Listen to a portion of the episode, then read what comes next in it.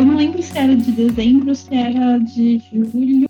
Eram essas semanas, assim, muito próximas das férias, né? Muito próximas das férias. E aí, a escola inventou de fazer algum evento, sei lá, um evento diferenciado, porque, né? Enfim.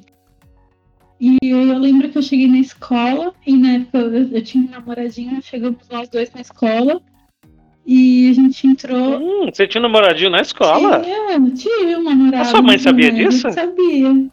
Sabia, mas. Sabia nada, Daniela. Sabia sim. Ela sabia disso. Não mente. Sabia, ela sabia. É,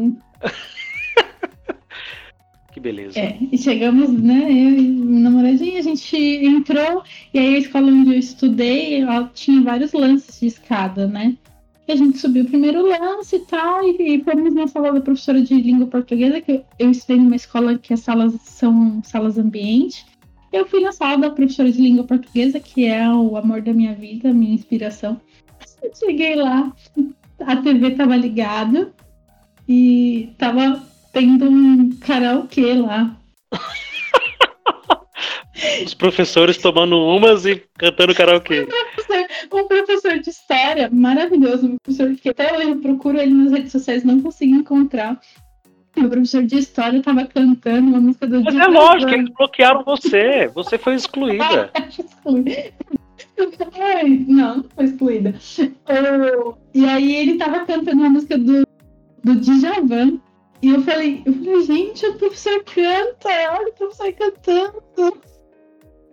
E agora, pensando friamente, eu acho que aquele karaokê não era um evento para os alunos.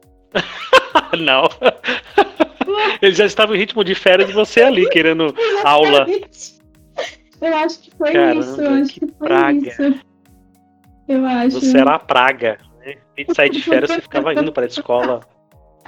Ah, é, Não eu- adiantou nada, porque virou professora, o que, que adiantou? É, virei professora. Eu gosto, pra você ver, eu gosto tanto do ambiente escolar que eu virei professora.